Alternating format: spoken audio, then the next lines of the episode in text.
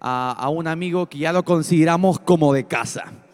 Definitivamente, y, quiero dejar con ustedes a Freddy Villarroel, que ha estado con nosotros y Dios ha estado levantando fuertemente. Él es, no sé si el pastor más joven de la iglesia bautista, así, así, así me lo presentaron. Quiero presentarte el pastor más joven de la iglesia bautista, pero sin duda aquí no hay denominaciones, somos solamente un cuerpo, una iglesia llevando el mensaje de Jesús. Así que Freddy, el tiempo es tuyo, te amamos amigo y sabemos lo que Dios está haciendo contigo. Gracias, ¿Cómo están? Oye, fome. A ver, vamos.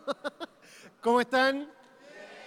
Qué rico, sé que han estado sentados mucho, mucho, mucho tiempo, pero para mí es un gustazo poder compartir este día con ustedes y una, una reflexión, ciertos versículos que Dios ha puesto en mi corazón. Me presento rápidamente, me llamo Freddy Villarreal, soy pastor de la iglesia BT de Lo Prado, por ahí están los 99 más 1 que son parte del grupo de jóvenes. ¿Han visto una bandera chilena? Ellos son los desordenados que han estado todo el rato, pero yo lo amo profundamente.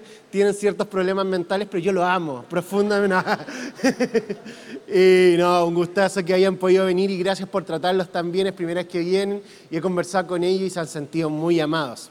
Al mismo tiempo soy director ejecutivo de la Fundación Bethesda, una fundación que lleva cerca de seis años trabajando en torno a la prevención de la violencia intrafamiliar. Hacemos cursos, talleres en diferentes lugares. Hemos realizado diferentes proyectos. En este mismo momento eh, estamos trabajando para abrir nuestra primera casa acogida, estamos trabajando para eh, un proyecto, una nueva idea de, política pública con el Laboratorio Gobierno en prevención de violencia contra la mujer y así hemos realizado diferentes, diferentes programas para qué? Para eliminar la violencia intrafamiliar. En diferentes áreas, en diferentes eh, instancias y eso hacemos.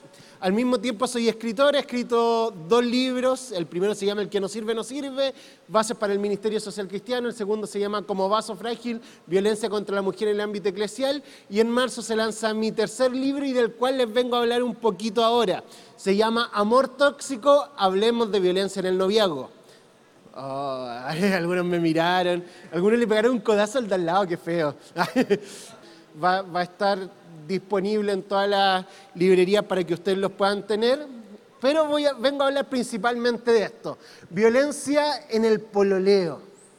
Temática complicadísima, más cuando queremos reflexionar desde la Biblia de ella. Una temática que quizás muchos aquí sean trabajadores sociales, psicólogos y han dicho, bueno, me gusta, he podido revisar, he podido trabajar en ello, pero ¿cómo finalmente llevarlo a la Biblia? ¿Cómo aconsejar en torno a esto? El año pasado en el campamento estuve con un grupo más reducido compartiendo esto y me pidieron que este año lo venga a dar para todos ustedes para que sea aún más amplio y podamos reflexionar todos juntos en esta temática que es tan pero tan compleja. Vamos a la primera diapositiva. Es importante saber que según el último estudio del Instituto Nacional de la Juventud, uno de cada tres jóvenes entre 18 y 29 años dice que ha sufrido algún tipo de violencia. Esto ya es complejo. Uno de cada tres. ¿Cuántos jóvenes hay acá? 600. Quiere decir que aquí aproximadamente, obviamente no es un obvio, pero deberían haber cerca de 200 jóvenes que han sufrido dentro de su última relación o dentro de sus relaciones algún tipo de violencia. Y eso es complejísimo. Ustedes me pueden decir, Freddy, pero eh, estamos en un lugar cristiano, aquí no pasan estas cosas, en la iglesia no sucede. Y me gustaría decirles, ¿saben qué? Tienen razón, pero la verdad es que llevo años trabajando esto, llevo años trabajándolo dentro de la iglesia. Y le puedo decir que los porcentajes dentro de la iglesia son iguales que afuera. Y eso es potente. Hay un estudio que se llama Dentro de las cuatro paredes de la Fundación Pay Esperanza. Este estudio lo hace en Perú, Ecuador, Argentina, en diferentes lugares. Y los porcentajes finalmente de violencia intrafamiliar dicen lo siguiente. Hay igual cantidad de violencia intrafamiliar fuera de la iglesia que dentro de la iglesia.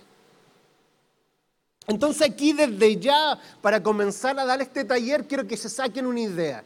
La mayoría de la gente que empieza a escuchar un taller mío, una, una reflexión en torno a esto, dice, yo quiero aprender para finalmente ir afuera, hacer misión, evangelizar y, con, lo que he aprendido cuidar al resto. Y yo te quiero decir, ¿sabes qué? Escucha este taller obviamente con las ganas de, ir afuera y compartir eh, prevención, pero también escúchalo pensando que quizás tu mejor amiga se pueda acercar a ti en algún momento y decirte que algo que está pasando. Escúchalo quizás con el corazón de darte cuenta que tú misma o tú mismo puedes estar en una relación tóxica.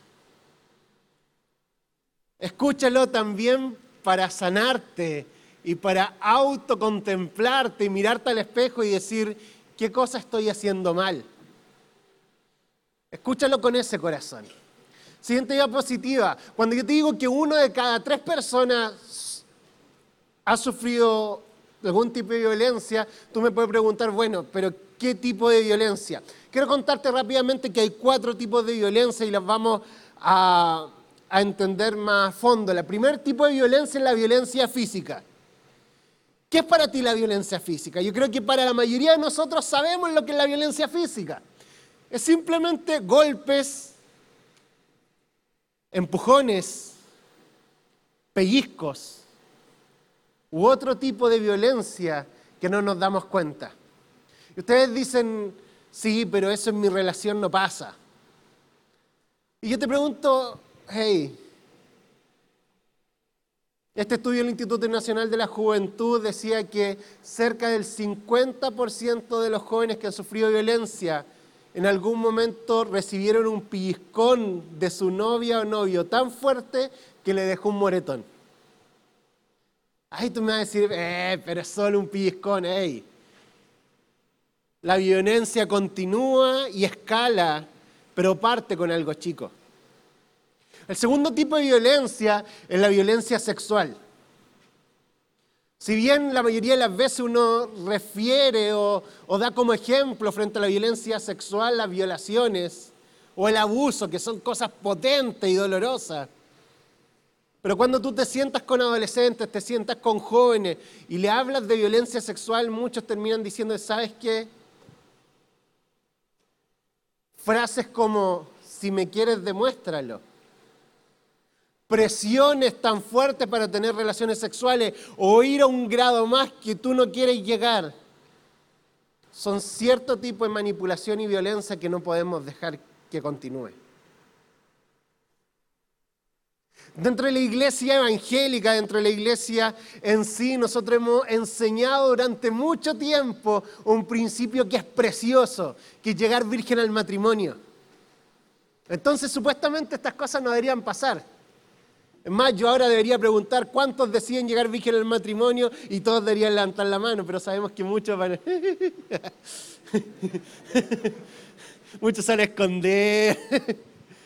y otros van a decir, Freddy, ya lo logré. Pero finalmente estas presiones frente a la sexualidad son tipos de violencia. Y son tipos de violencia que nosotros vamos a ver actualmente entre los que nos rodean. Tercer tipo de violencia, la violencia psicológica. La violencia psicológica sucede y sucede fuertemente. Y ustedes pueden decir, bueno, ¿y qué es la violencia psicológica? Gritos, groserías. Y sí, me ha tocado dar consejería a chicos que se van a casar, sentarme al lado de ellos y hablar de algo tan simple como las discusiones. Yo le dije, ¿se han gritado alguna vez? Sí, cuando nos enojamos. Y normalizan eso. Yo me junto con gente que eh, para ellos es normal enojarse y explotar y gritarle a la pareja. Me he encontrado con chicos que llevan noviazgos, que es normal que el hombre se enoje, tome un vaso y lo quiebre en el piso. Y tú dices, pero ¿cómo? Normalizamos esas cosas violentas que no deben pasar. Otro tipo de, otro tipo de violencia psicológica que nosotros normalizamos, los celos. Ay, el tiro. Uh, me pillaron, te pillamos, pues, compadre. No, complicadísimo. ¿Por qué? Porque los celos nosotros decimos algo. Los celos son casi obvios. Es más, los normalizamos tanto que los visionamos casi como quien no te cela, no te ama.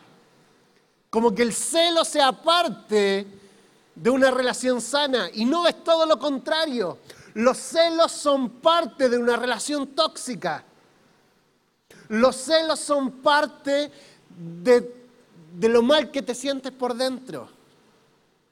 Los celos no son lo visible del amor, los celos son lo visible de una baja autoestima. Los celos pasan por las inseguridades. Los celos pasan por los miedos que tú tienes por dentro. Entonces, por favor, dejemos de decir que hay celos sanos. No. Es más, si nosotros reflexionamos bíblicamente y nos vamos a la Biblia, cada vez que se mencionan los celos, hay celos buenos y celos malos. Celos buenos siempre se le entregan a Dios. Dios es el único que en la Biblia tiene un celo bueno, un celo por su pueblo.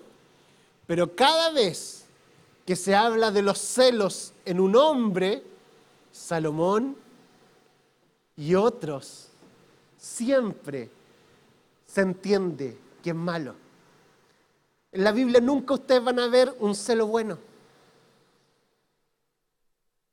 ¿Por qué? Porque el celo de Dios es un celo perfecto, un celo lleno de amor, un celo lleno de cuidado, pero cuando el celo sale del corazón del hombre no refleja nada más ni nada menos que el orgullo del hombre, que los daños profundos que tiene, que la falta de autoestima y varias cosas más. Y finalmente, la violencia económica. La violencia económica nosotros dirán, pero ¿cómo? Y sí, pasa mucho menos, principalmente en, los noviazgos, en los matrimonios pasa más, en los noviazgos pasa mucho menos, pero la podemos ver en algunas cosas, principalmente en las situaciones de familias de escasos recursos, cuando el novio empieza a pagarle las cosas a la novia y empieza a sostener económicamente esta polola que tiene, y finalmente entre todo eso empiezan las manipulaciones y empiezan diferentes problemáticas. Y ustedes me dirán ya, ¿y cuál es el problema de un pequeño pellizcón si yo nunca le voy a pegar a mi polola? ¿Y cuál es el problema, dice esta chica, que yo le arme escenas de celo a mi pololo, si en realidad yo nunca voy a ir más allá? El problema es simple y el problema se llama la naturalización de la violencia. A nosotros nos enseñan que hay un ciclo de la violencia. Un ciclo de la violencia donde va creciendo y va aumentando cada momento más. Ese ciclo de la violencia tiene diferentes partes, pero lo central de este es que la violencia va aumentando de a poco, se va naturalizando. Y si diste permiso para un SL celos, te aseguro que no va a haber grandes problemas para que des permiso a una manipulación.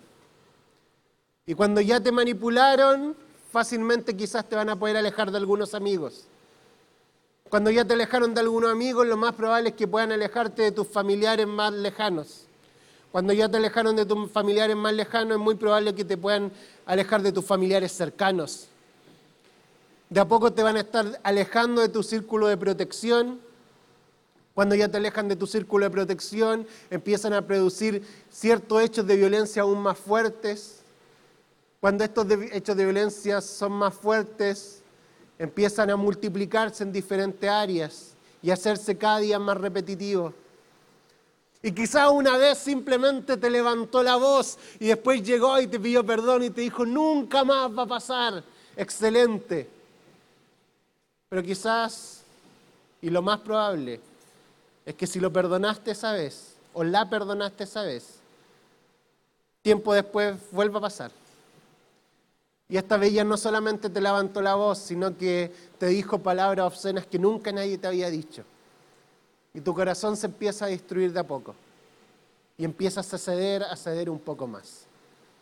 Frente a estos temas de la violencia, ustedes me dirán, ya Freddy, prometiste que ibas a abrir la Biblia. Les quiero invitar a que abramos la Biblia en 2 Samuel. Siguiente diapositiva, por favor.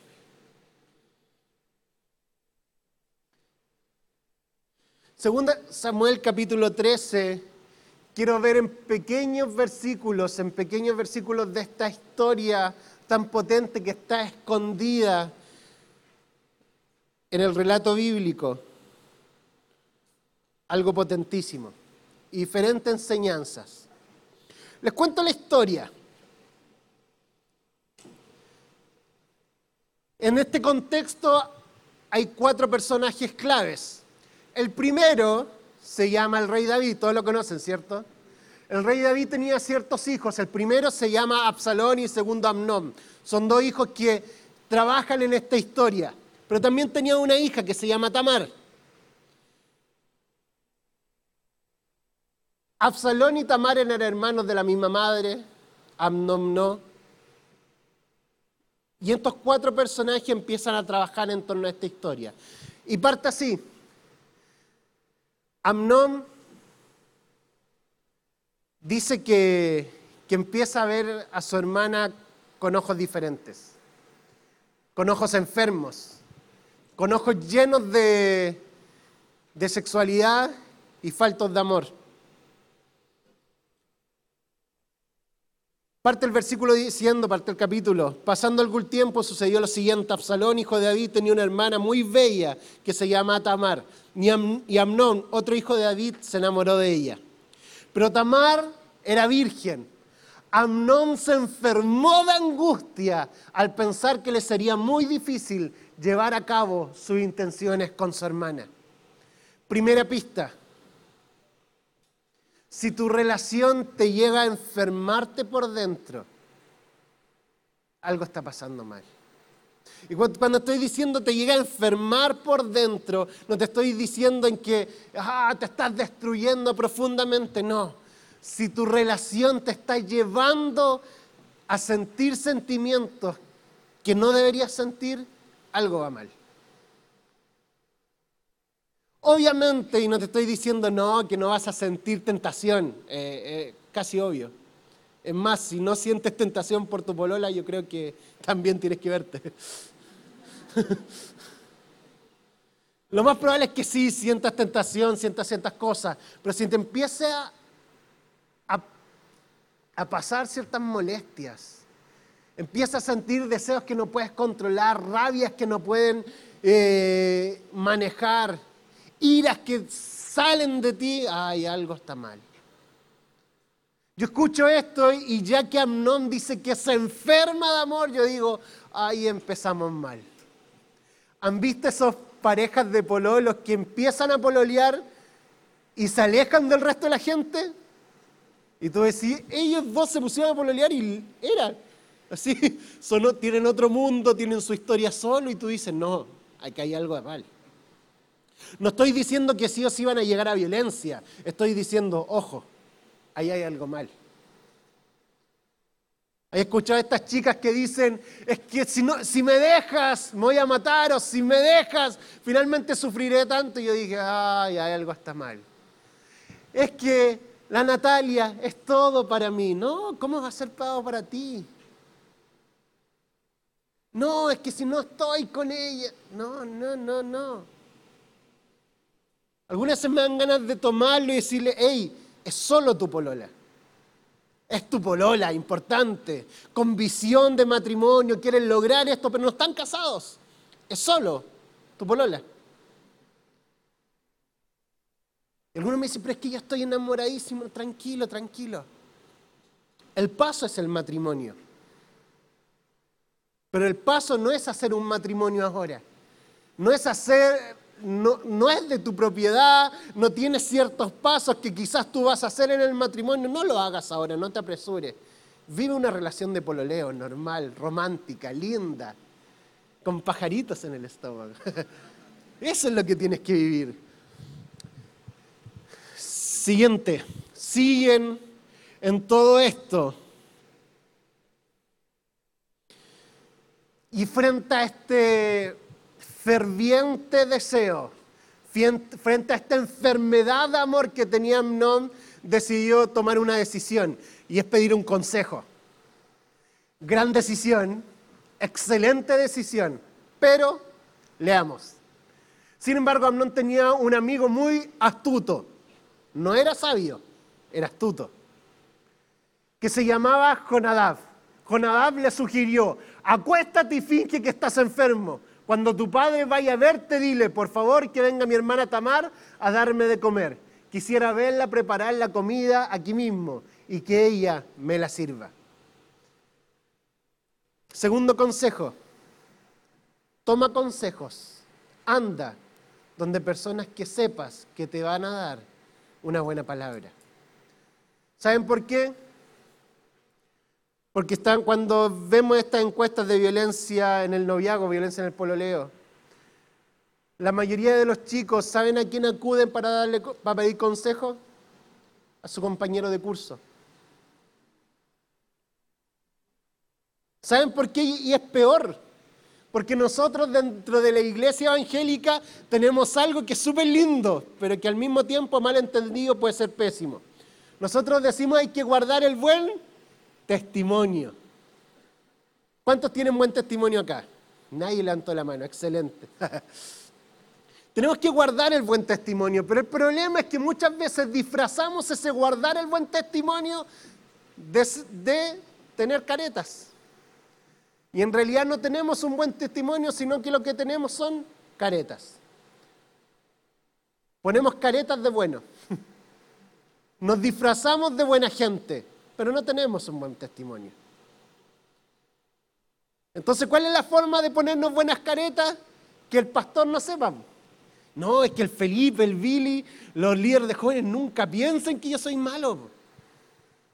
¿Y qué empieza a pasar? Empieza a pasar que nunca le cuentas tus pecados a nadie. Nunca empieza a contarle tu problemática a nadie. ¿Por qué? Porque quieres aparentar ser bueno. ¿Y qué es lo primero que haces? Le vas a contar y pedir consejo a la primera persona que sabes que no te va a juzgar. ¿Y quién es? El que tiene los mismos pecados que tú. El que está igual de metido en el pozo que tú.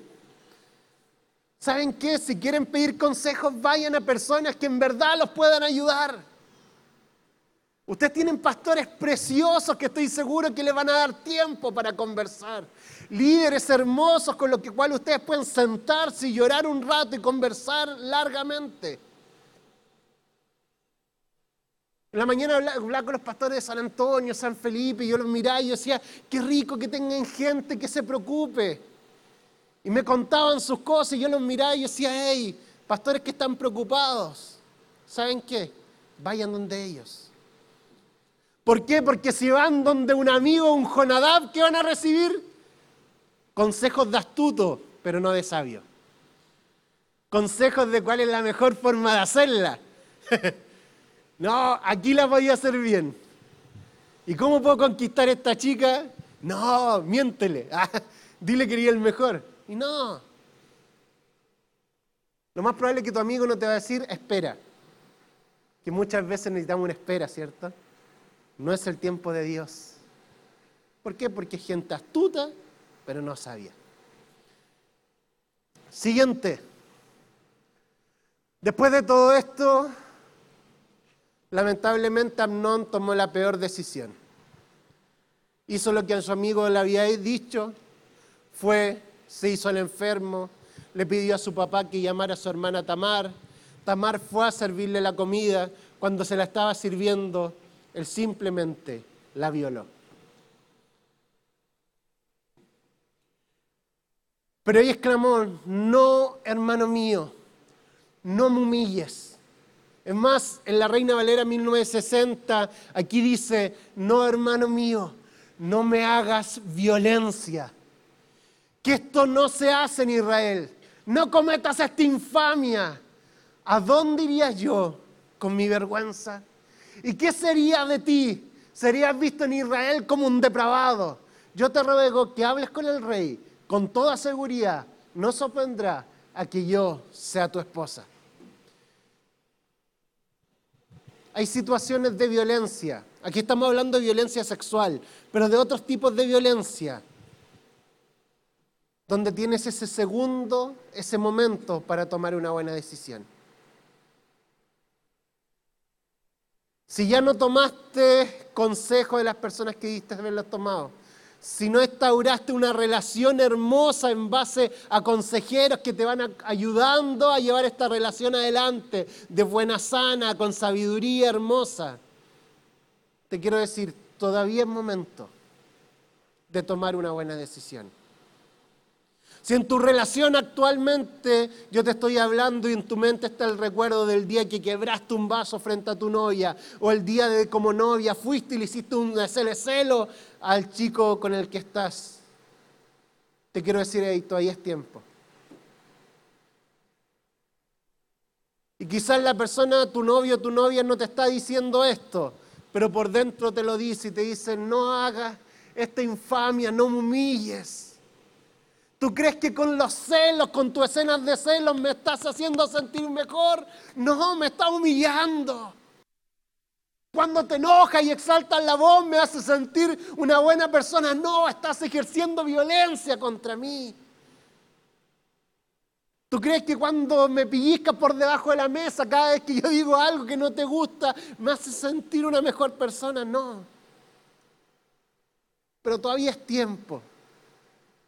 Todavía es tiempo de, como dice ella, anda pronto a la gente que te puede dar consejo. Corre pronto a la gente que te puede ver cara a cara y decirte que estás bien o que estás mal. Pero el problema de Amnon es que no hizo eso. el problema es que él decidió aún así violarla, decidió aún así violentarla y decidió aún así portarse muy, pero muy mal. El problema es el siguiente.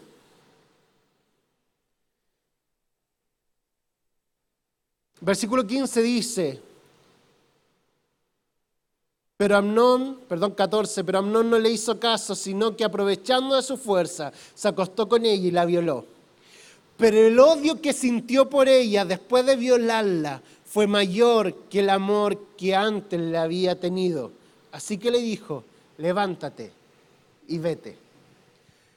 Pero el odio que sintió profundamente por esta persona fue mayor al amor que había sentido.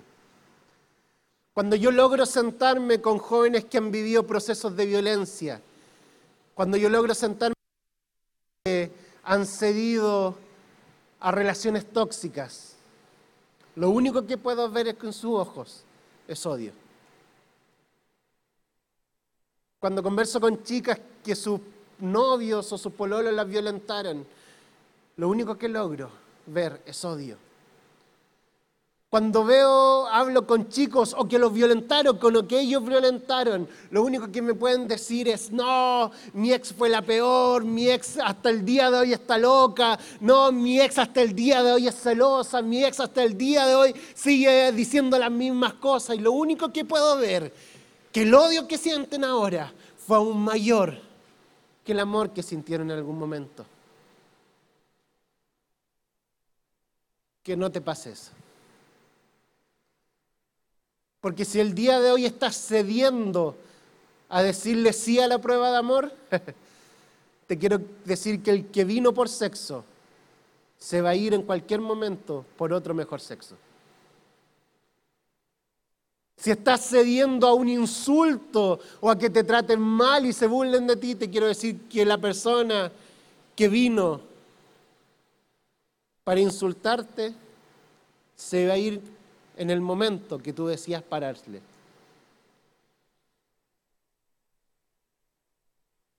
El día que tú le pares los carros y le digas, no quiero más escenas de celos, ¿qué te va a decir? No, que yo no soy celosa.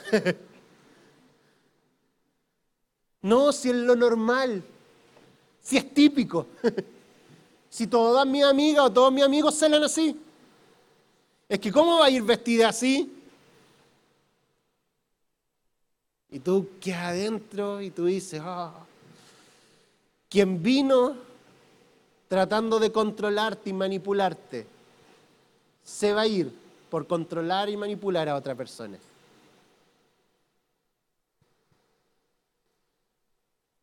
Finalmente, Amnón siente tanto odio por la mujer que dijo amar. Siente tanta rabia por la mujer que algún día dijo dar la vida y enfermarse de amor, que la echa. Finalmente, en uno de los últimos versículos, dice que el rey David, al enterarse de todo lo que había pasado, se enfureció. Versículo 21. Pero saben que hay un problema aquí. Si ustedes siguen leyendo de ahí para adelante, empieza la historia de Absalón. Y Absalón parte la destrucción del reino, la destrucción de la familia del rey David, por una sola cosa. Porque su padre solamente se enfureció. Frente a las leyes de ese tiempo, lo que debió haber hecho el padre o es tomar a Amnón y expulsarlo de su familia o traerlo y obligarlo a que se case. Pero ¿qué hizo el rey David? Se enfureció. Nada más que eso. ¿Saben qué? Esa es otra problemática. Cuando nosotros conocemos de nosotros o otras personas situaciones de violencia, ¿qué hacemos? No enfurecemos, pero denunciamos. ¿Llevamos procesos de restauración a la gente? ¿O aún más, llevamos a la ley esta problemática? ¿Saben? Les quiero decir algo. Una persona que ejerció violencia sin restauración va a seguir ejerciendo violencia. Una persona que recibió violencia sin restauración va a seguir siendo violentada. ¿Por qué? Porque una persona que ejerce violencia tiene problemas de ira tremendos. Tienen problemas familiares que lo llevan a esto tremendo. Tú conversas con ella o con él y son historias de vida que finalmente lo han llevado a tener malos comportamientos, son historias de consecuencias de su familia que finalmente, y si ellos no tienen la restauración necesaria, van a seguir violentando. Y tú hablas con las mujeres o chicos y eso se llama codependencia. Si tú hablas y te dicen, he sufrido violencia siempre, y tú dices, hey, ves historias de codependencia, ven historias de necesidad, ve historias de abandono en hombres y mujeres que han recibido violencia siempre. Y si no viven restauración, van a seguir recibiendo violencia. Entonces no sacamos nada que con ser como el rey David y enfurecernos. Y dejarlo simplemente como, ah, pasó esto y yo no tomo ni una decisión. Porque si no tomamos ninguna decisión, Absalón va a crecer en nuestras vidas y va a destruir nuestro reinado. Lo que tenemos que hacer es ir y romper con esto desde el punto cero. Si tú sufres violencia, busca a los pastores y restaurate. Si tú crees que tienes mal control de tu ira y finalmente cada vez explota, hey, anda donde los pastores y restáurate. Nosotros llevamos años con clínicas del alma, con Celebremos la Recuperación, programas preciosos de reparación para hombres y mujeres que o han sido maltratados o, ejercen violencia. Y te quiero decir algo. Cada uno de ellos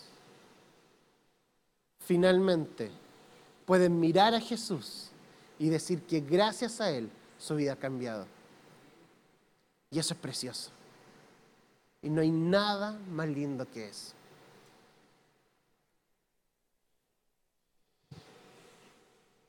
¿Qué pasó con Amnon? Fue muerto.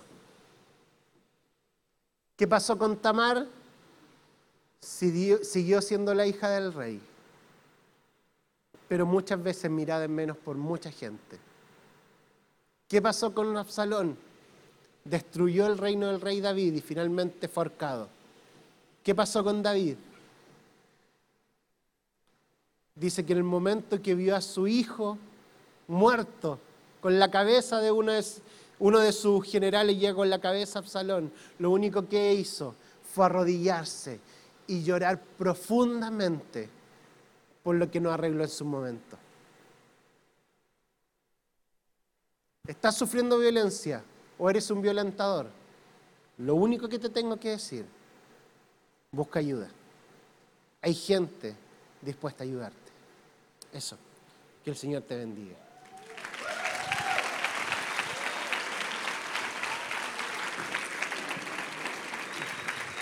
Quiero, Felipe, quiero dejar un regalo para que ahí tú lo repartas. Nosotros trabajamos junto con la Fundación y la Iglesia Bautista un libro que se llama Convivencias, eh, guía práctica para identificar y prevenir la violencia contra la mujer en contexto eclesiástico. Traje creo que 15 eh, para que le pueda dar a líderes de jóvenes que quieran trabajar este material. Son cuatro clases o cuatro actividades en grupo para que se hagan en grupos de jóvenes o en grupos de mujeres donde se puede trabajar de muy buena forma. Así que acérquense a él para que lo puedan tener y cualquier persona anda con algunos libros si, si los quieren. Eso, muchas bendiciones. Freddy, antes que yo sé que quizás aquí hay varios, pero yo quiero hacer una oración no, y que Freddy pueda orar.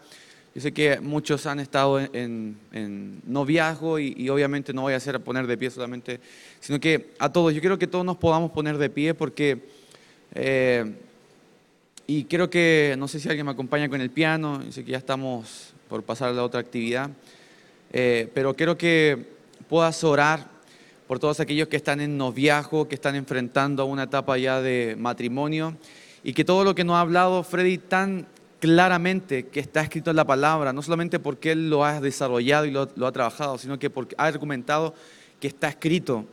Eh, Dios nos guarde y, Dios sentía en mi corazón de que puedas, en lo que Dios te ha dado, poder orar eh, por todos aquellos que quizás están enfrentando esto, ¿verdad? Que, muchas veces por vergüenza, a mí me ha tocado ministrar, por vergüenza no lo dicen, por miedo a, al que dirán. Eh, y muchas veces son gente con algún eh, privilegio, ocupan algún lugar en su, en su iglesia, eh, pero quiero que puedas orar y, que Dios pueda traer libertad en esta oración en el nombre de Jesús. Cierra tus ojos ahí, ahí donde tú estás. Amén. Sí, como dice Felipe, muchas veces es complicado pero muchas veces simplemente por vergüenza no queremos, no nos atrevemos a, decir que estamos enfermos. Así literalmente no nos atrevemos a decir que estamos enfermos desde adentro. Hay una historia, la iglesia que pastoreó se llama Betesda, el estanque Betesda llega Jesús y lo único que le pregunta al ciego es, ¿qué quieres que haga? Y a mí me sorprende porque el ciego nunca le dice quiero ser sano. Y yo veo esa historia y yo digo, ciego, ¿por qué no dices qué quieres que haga? No, es que baja un ángel y venga. No, Jesús te está preguntando qué quieres que haga. Y lo único que tenía que decir el ciego es, quiero ser sano. Puede ser una temática muy complicada y no quieras ni siquiera levantar la mano. Pero ahí donde estás dice, Señor, quiero ser sano. Padre Santo, bendito Dios. Papito, siento amor por la persona que tengo al lado. Siento un profundo amor. Por algo decidí tenerla como novio, como novia. Pero Señor Jesús, estoy enfermo. Y tengo miedo hasta de lo que me vas a decir. Tengo miedo hasta del paso que tú quieres que yo dé. Pero Padre Santo, en este momento te pido que traigas sobre estos mis amigos, Señor Jesús, convicción de pecado. Para que esta convicción de pecado que viene solamente de tu Espíritu Santo llegue a cambiar personas. Esta convicción que solamente tú la mueves, papito. Venga a traer sanidad pero sabemos que no es una sanidad de un momento para otro, sino un proceso de sanidad. Empieza, Señor Jesús, a molestar a estos mis amigos.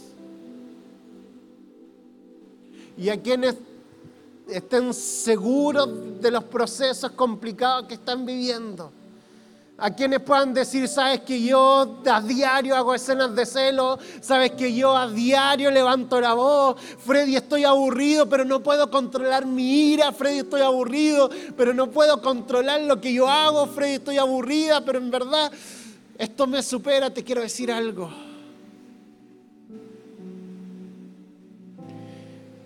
El Padre Celestial, en su diseño perfecto, te mira a los ojos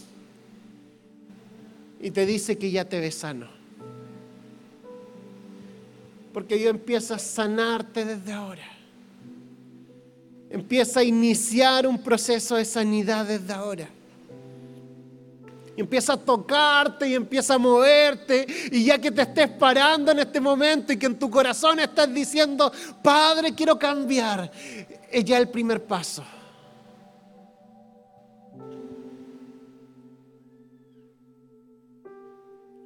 Padre Celestial, bendice a cada noviaco que esté acá.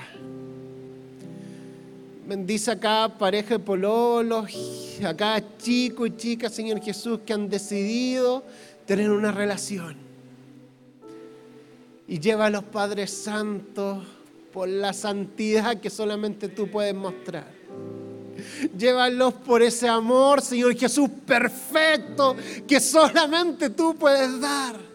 Llévalo, Señor Jesús, por esa relación, Padre Santo, que esa imagen de ti, la iglesia. Llévalos por esa relación, Señor Jesús, llena de santidad, llena de paz, llena de amor. Esa relación, Señor Jesús, que está llena de tus dones del Espíritu Santo. Esa relación, Señor Jesús, que tiene ese amor que todo lo perdona, que todo lo soporta, que en cada momento está, que tiene ese amor que nunca deja de ser. Ese amor que solamente viene de ti, Señor. Ese amor que genera matrimonios conforme al corazón de Dios.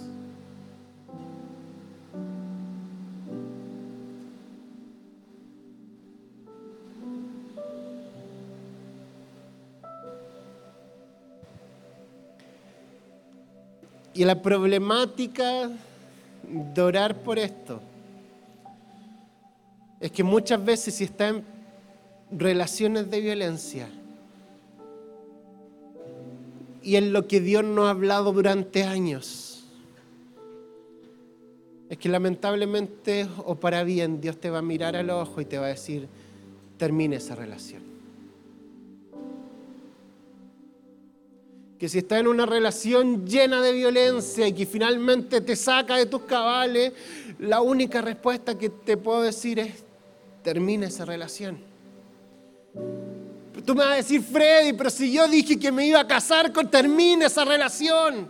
No te estoy diciendo que nunca más quizás va a estar con él o con ella, pero te estoy diciendo Dios necesita restaurarte antes de iniciar una relación. Dios necesita trabajar con tu corazón antes de decirle a otro te amo. Dios necesita trabajar con tu autoestima y que sepa cuál es tu ministerio, cuáles son tus dones, dónde estás parado para tomar de la mano a otra persona y decirle allá vamos. Entonces cuando te digo esto, determina tu relación así desde acá adelante, como si nada, no te estoy diciendo nada más ni nada menos que da ese paso. y tengo que orar por la sanidad de tu corazón. Señor, y empieza a sanar los corazones de quienes están decidiendo abandonar relaciones tóxicas. Empieza a sanar corazones de quienes están decidiendo abandonar relaciones que les duela. Pero al mismo tiempo trae paz sobre esos chicos sobre quien termina y sobre quien siente que la dejaron o lo dejaron.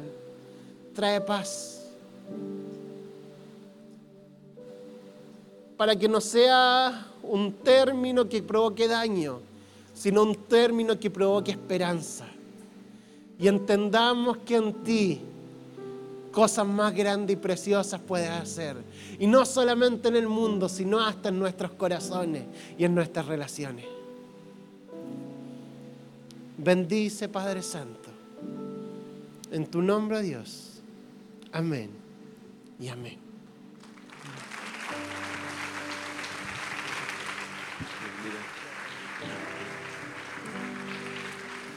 Muy bien.